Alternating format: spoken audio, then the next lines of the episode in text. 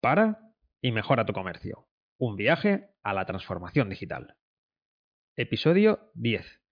Cómo planificar y ejecutar acciones en tu comercio para adecuarlo a la nueva situación. Todo esto con Miguel Lozano.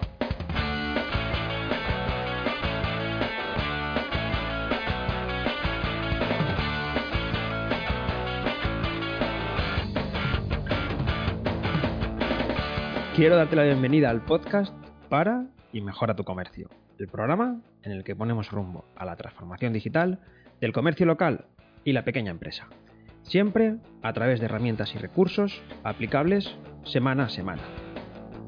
Hoy tenemos en el podcast a Miguel Lozano, socio y fundador de Hume, luego nos dirá si lo he pronunciado bien, interiorista y fundador de Hume, estudio creativo para el diseño en implantación de tiendas físicas.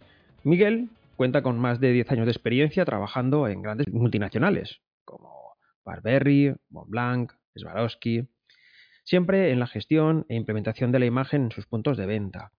Desde 2015 es también socio de la empresa Branding and Retail y codirector del posgrado y el máster, experto en retail por la Universidad Europea de Valencia. Seguro que me dejo en el tintero muchas, muchas cosas que ahora él nos, nos puede ampliar. ¿Qué tal, Miguel? Hola, Javi, ¿cómo estamos? Pues amplíanos un poco esta pequeña descripción, a lo que quieras comentar y a qué te dedicas y quién eres. Perfecto, pues nada, primero agradecerte el, poder crear este tipo de contenidos y muy focalizado al, al, pequeño comercio, en el cual, pues bueno, nosotros también participamos en muchos proyectos, intentamos pues ofrecerles un valor añadido a, la tienda física y ya pensando incluso en, el mercado online, ¿no? Porque todo esto, pues de alguna manera todos sabemos que va a fluctuar, ¿no? Y, y que ya no hablamos solo de tienda física, sino que hablamos de omnicanalidad. Ya no solo vendemos en la tienda, sino que la tienda es un elemento más dentro de la comercialización y venta de productos o, o servicios. Y nada, como se ha introducido Javi, pues nosotros creamos Hyun en el año 2009 eh, a través de mi previa experiencia de haber podido trabajar en marcas como ha comentado previamente, como el grupo Burberry, Montblanc Swarovski. Y bueno, de alguna manera en estos años hemos intentado en nuestros proyectos pues eh, trasladar esa metodología de trabajo en el diseño de los espacios, pero siempre adaptándonos a las, a las situaciones que poco a poco han ido avanzando en el, en el sector, ¿no? Ya no hablamos solo de tiendas físicas, ya hablamos de experiencias de compra, ya hablamos de digitalización del espacio físico y todo eso, pues bueno, de alguna manera intentamos eh, diseñar pensando en todos estos, en estos conceptos. Entonces, en todos estos años, pues de alguna manera hemos ido creciendo en la parte de diseño, pero también en la parte de marketing, porque para nosotros, que estamos muy focalizados en el diseño de los espacios, es muy importante entender eh, qué vende ¿no? el, el, comercio o, nuestro cliente y de, esa, y de, esa, manera traducirlo en el espacio para que cuando entre el consumidor eh, potencial o, comprador entienda los valores que transmite ese comercio eh, como marca, como producto o servicio que, que, comercializa. En todo este tiempo, pues bueno, hemos trabajado con, con muchas empresas, pues desde multinacionales, eh, pequeñas empresas o incluso pequeño comercio, de los cuales, pues bueno, pequeños comercios que poco a poco también se van convirtiendo en pequeñas empresas o pequeñas cadenas.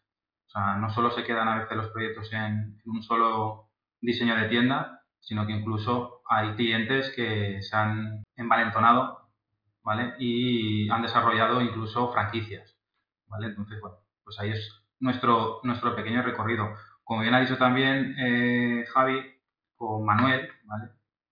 creamos Branding and Retail por el hecho de entender esa parte del marketing que va asociado a, la venta. Entonces, bueno, pues nuestros proyectos intentan estar bien pensados desde el inicio, no solo la parte estética, sino la parte funcional y comercial del espacio. Y por eso bueno, llevamos ya más de 10 años en el sector y con esa especialización y entendimiento del, del comercio y que no, no, tenemos tampoco una varita mágica. En este caso, bueno, pues vamos aprendiendo también de todos los sectores, porque no solo trabajamos en moda, sino que trabajamos alimentación, trabajamos complementos, joyería, zapaterías, eh, diversos sectores. que nos enriquece por un lado y que también trasladamos a otros proyectos. Es decir, a veces aprendemos de un proyecto de alimentación y por qué no lo podemos aplicar a, un concepto de joyería. ¿no?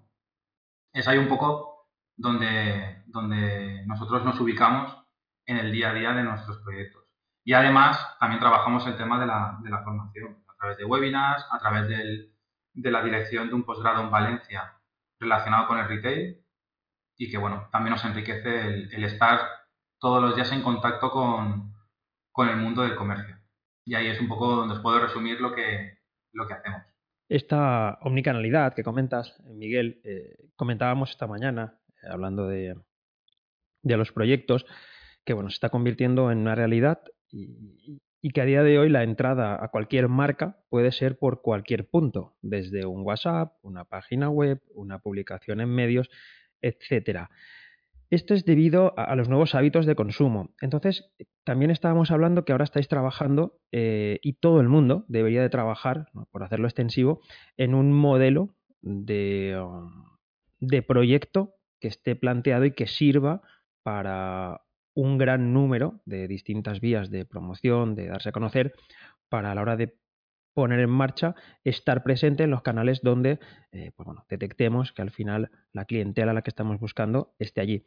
¿Os, estáis adecuando también ahora a generar eh, estas nuevas fórmulas, estas nuevas estructuras de diseño para estos nuevos hábitos de consumo? ¿Cómo están cambiando estos hábitos de consumo?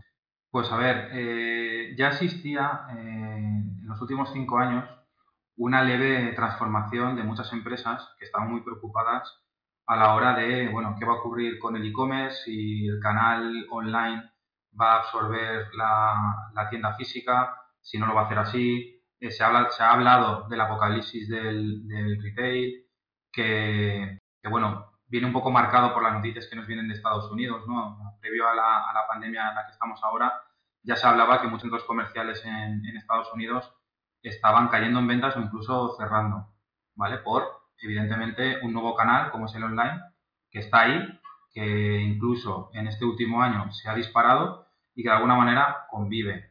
Nosotros siempre hemos pensado o creemos que nunca la parte de la experiencia presencial en una venta, el, el, estar en contacto con otra persona en físico, va a desaparecer. O sea, somos humanos y necesitamos relacionarnos, pero tenemos que aprender a que ha aparecido este canal, como en su día, vamos a decir, hace 20 años o 30 años en España apareció el, canal de, suscripción eh, que tú podías hacer pedidos vía catálogo, ¿no? El Benca o, el Círculo de Lectores. Las librerías no han desaparecido. Eh, eh, es uno de los ejemplos. Y Círculo de Lectores sigue ahí, ¿vale? Y se convirtió en un canal más de venta.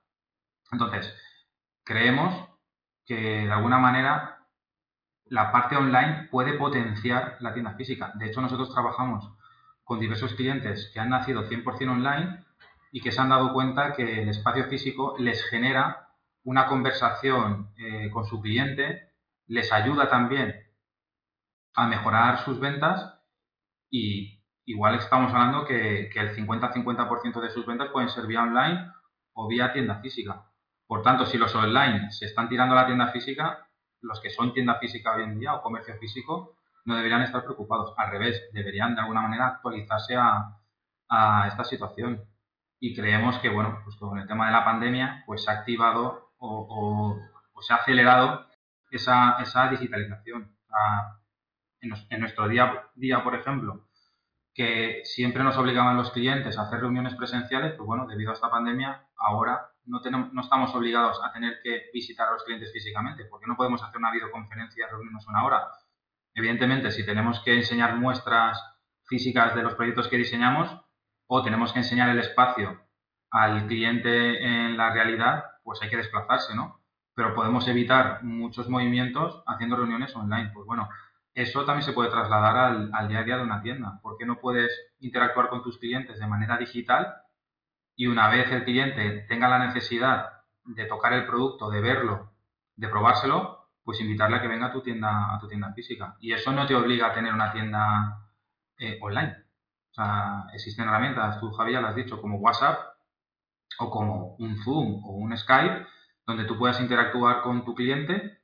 Eh, de hecho, tenemos una, una cadena de ópticas que lo está haciendo así. Es decir, hace una reunión previa con el cliente antes de que venga, se le puede hacer un, diagnóstico pues, del problema de visión que pueda tener y de alguna manera el cliente cuando va a la tienda ya tiene ciertas soluciones encima de la mesa para, agilizar el proceso de, compra. Porque de alguna manera eh, el tema de la pandemia también ha generado una barrera en la, en la, tienda física y yo creo que la plataforma digital puede ayudar a, a romperla también. Muy interesante, Miguel. Y ahora, mm, visto que el punto físico bueno, va a tener que estar en equilibrio con las nuevas formas de venta o con los nuevos puntos de distribución, bueno, ¿cómo podemos planificar y sobre todo, eh, cómo podemos ejecutar, que en definitiva es eh, el objetivo, la acción, el hacer, este, este plan o, esta propuesta de, de acción que nos, que nos propones? Pues a ver, eh, cuando a veces leemos, leemos libros de autoayuda, ¿no? Que nos dicen, pues bueno, pues lo importante para cumplir un objetivo es apuntar en un papel y si lo ves apuntado en un papel, lo harás, evidentemente, pero, pero hace falta algo más. Es decir, tú puedes tener un objetivo, tú puedes planificar, pero si en algún momento no defines la idea, no haces un listado de tareas, no marcas un, vamos a decir, unos recursos, es decir, ¿quién lo va a hacer?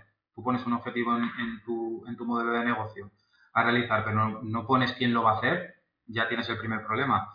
Pero si no le asignas también un coste, es decir, oye, pues esto qué coste puede o qué impacto puede tener en la, empresa, no vas a saber realmente lo que te puede costar o no. Y si no eh, le das un tiempo, es decir, no te lo programas, no lo vas a ejecutar. Por tanto, tú puedes tener una buena idea, pero si no pones medios al, al objetivo, recursos, tiempo y, coste de ejecución, no lo vas a cumplir nunca. Por tanto, es muy importante, pues bueno, de alguna manera planificártelo. Es decir, podríamos poner un ejemplo eh, sencillo, como, como, la, como la planificación de un cumpleaños, ¿no?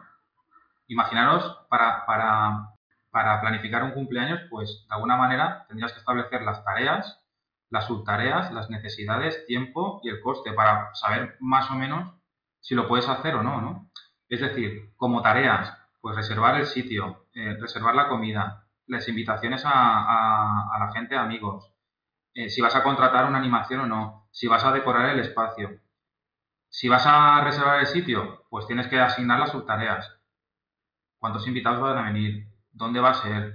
Si va a haber disponibilidad o no para esa fecha en la que lo quieres celebrar. Visitar esos sitios para, de alguna manera, certificar que es el sitio donde lo quieres celebrar. En el momento que ¿Qué tienes que coger la tarea de reservar comida? Pues calcular invitados, ver los menús, probar la selección. Es decir, tú vas un poco desgranando esas tareas en subtareas y de alguna manera qué tiempo requiere todo ello. Es decir, pues para reservar el, sitio, cuánto tiempo voy a destinar para reservar la comida, para invitar a la gente, etcétera, etcétera. Y a partir de ahí, asignar costes. ¿Y quién lo va a hacer? Fijaros, eh, para un cumpleaños que parece sencillo, todas las tareas subtareas, lo que tienes que resolver el tiempo y coste que tienes que asignar. Y eso en un calendario es mucho más fácil de medir, porque tú puedes tener la idea, pero si no vas aterrizándola y no vas asignando tiempos y recursos, nunca la vas a cumplir. Y eso que parece tan sencillo por un lado, muchas veces no se hace.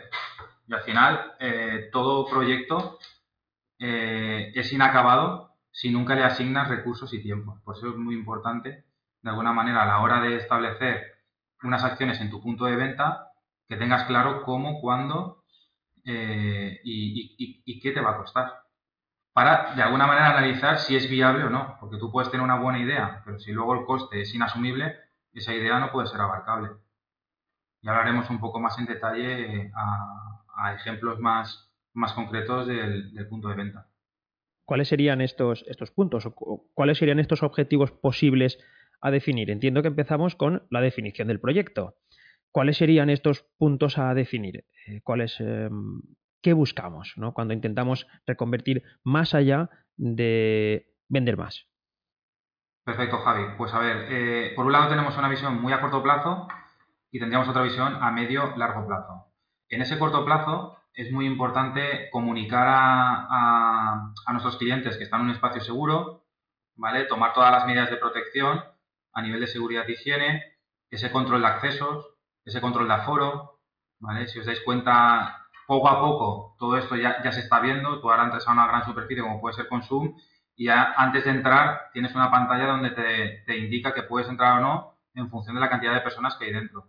Ajustar recorridos y aprender a gestionar mejor las colas. Es decir, hoy en día la gente que viene a la tienda física quiere ir a tiro hecho, no quiere una experiencia de compra en la cual pueda destinar su tiempo dos o tres horas, sino lo que quiere es que seamos ágiles a la hora del proceso de, compra.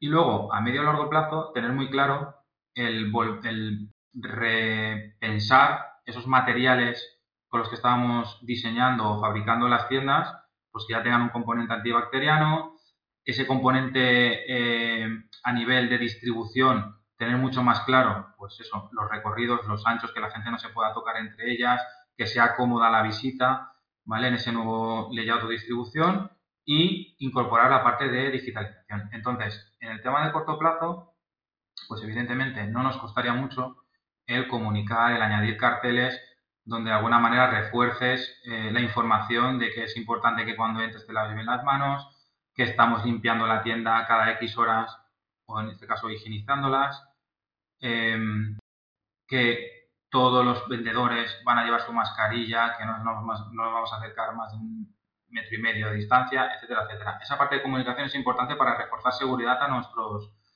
a nuestros clientes. El control de, acceso también es importante. Yo quiero estar seguro, yo quiero entrar a una tienda donde sepa que eh, va a haber distancia entre todos y que de alguna manera eso me lo va a cubrir eh, el espacio. Pero si ahora vamos a, a medio y largo plazo, pues tenemos que pensar en que de alguna manera los espacios van a tener que ser mucho más simples, que eso lo perciba también nuestro cliente. O sea, ya no hace falta que tengamos todo el producto en la tienda y eso tenemos que seguir aprendiendo. O sea, si ya tenemos una página web o tenemos una tienda online en paralelo, podemos vender mucho más producto que hay en la tienda, adaptar ese espacio a esa digitalización en el cual, oye, no lo, no lo tienes en la tienda física, no lo puedes tocar, no te preocupes, lo puedes pedir y te lo traigo. Esto a su vez va alineado al modelo de la caja de cobro, es decir, la caja de cobro mostrador tiene que cambiar de uso. Tiene que de alguna manera eh, facilitar la gestión de colas, la gestión de pedidos, es decir, pues bueno, no, no te preocupes, tú tienes claro lo que tienes, no hace falta que vengas a la tienda y vengas a por él, yo te lo preparo entras a la tienda al mostrador, hay un espacio para recoger, ¿vale? Y eso, por ejemplo, las empresas de delivery como Globo y tal han adaptado a mucha parte de la restauración y muchos restaurantes, por ejemplo, ya están habilitando espacios donde entra la persona de, Globo o, delivery, recoge el producto y se va. Bueno, eso lo tenemos que adaptar también en nuestro, nuestro modelo de negocio.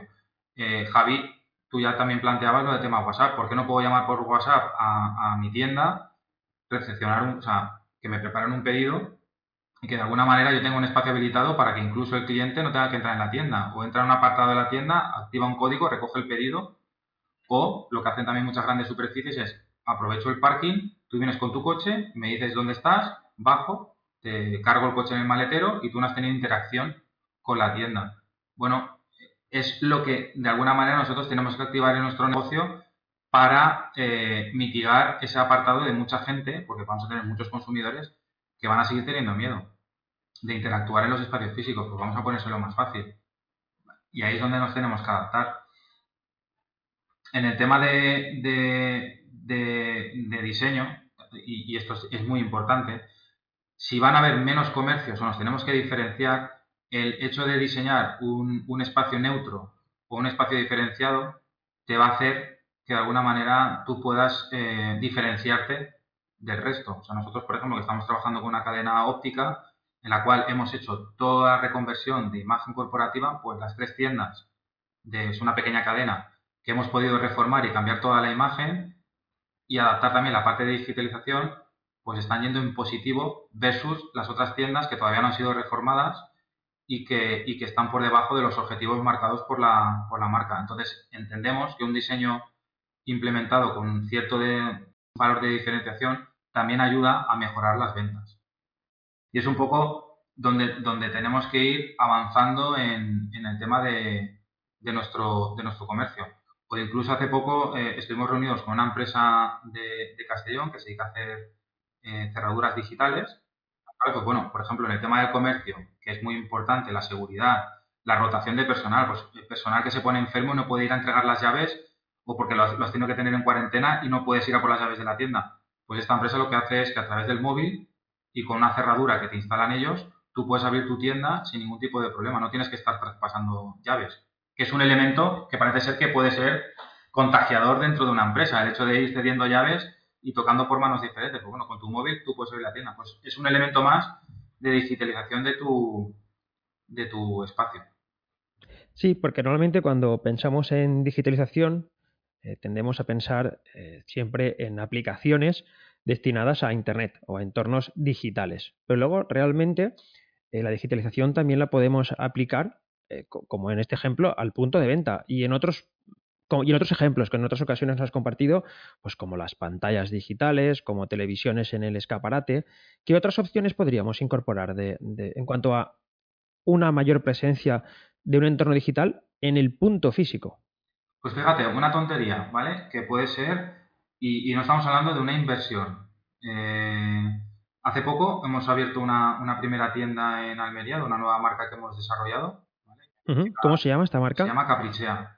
Mm. Para nosotros era muy importante el vínculo de la marca con las redes sociales. Y entonces lo que hemos creado es un, espacio, una tienda que evidentemente vende productos, productos de, regalo, en la cual eh, pues un componente de los puntos en el diseño era que fuera instagrameable. Es decir, que de alguna manera la gente no tenga vergüenza o incluso le encante hacerse una foto dentro de la tienda para que ello ayude a viralizarla. Entonces, eh, se inauguró el martes y, de alguna manera, si uno entra en, sus redes sociales, eh, podemos ver el punto de impacto que está teniendo en sus nuevos clientes, que todo el mundo se quiere hacer fotos en la tienda. Evidentemente, esa foto no te va a ayudar a vender directamente tu producto, pero sí que te ayuda a vincular un canal de venta que son las redes sociales. Hay gente que ya está vendiendo en Instagram, está vendiendo en Pinterest o está vendiendo vía WhatsApp. Pues qué manera mejor que a, una buena foto de un consumidor contento que la viralice a todo su entorno. Eso es digitalización, eso es eh, meter un canal más de venta en, tu tienda. Pero bueno, está TikTok, que parece que es una, una herramienta que no, yo por ejemplo no la entendía, pero que estamos en unas, unas heladerías que hemos diseñado también en Valencia, que incluso el cliente ha creado su canal de TikTok, eh, la heladería se llama Pops and Bobs, mucha gente joven lo que está haciendo es eh, vídeos dentro de la, heladería o en la fachada y está ayudando también a viralizar, o sea, está llegando a un consumidor que, de alguna manera quiere también probar ese producto porque está de moda, porque la gente va allí a hacerse fotos o va a, hacer sus bailes. Que a lo mejor en nuestra generación no lo entendemos, pero en la generación de los niños de 12 a 18 años es su canal de comunicación. Por tanto, tenemos que estar ahí también. Y eso es digitalización. O sea, cuando hablamos de digitalización no solo son pantallas o robots o, meter tu tienda e-commerce dentro de la tienda física. Eso es digitalización también. ahora añadiré los enlaces en las notas del programa. O sea, una persona quiere ver el canal de Instagram de Caprichea o los TikTok o cualquier otra empresa que nos comentes, yo los iré añadiendo y así luego los tendremos enlazados y, podremos ver esto que estás comentando. Miguel, antes de terminar, porque se nos va el tiempo ya, ¿algún consejo más eh, para nuestra preparación, para nuestra puesta en marcha?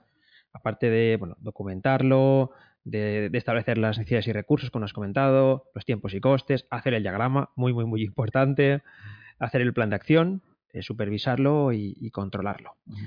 ¿Quieres añadir alguna, alguna cosa más, algún punto más que debemos tener en cuenta?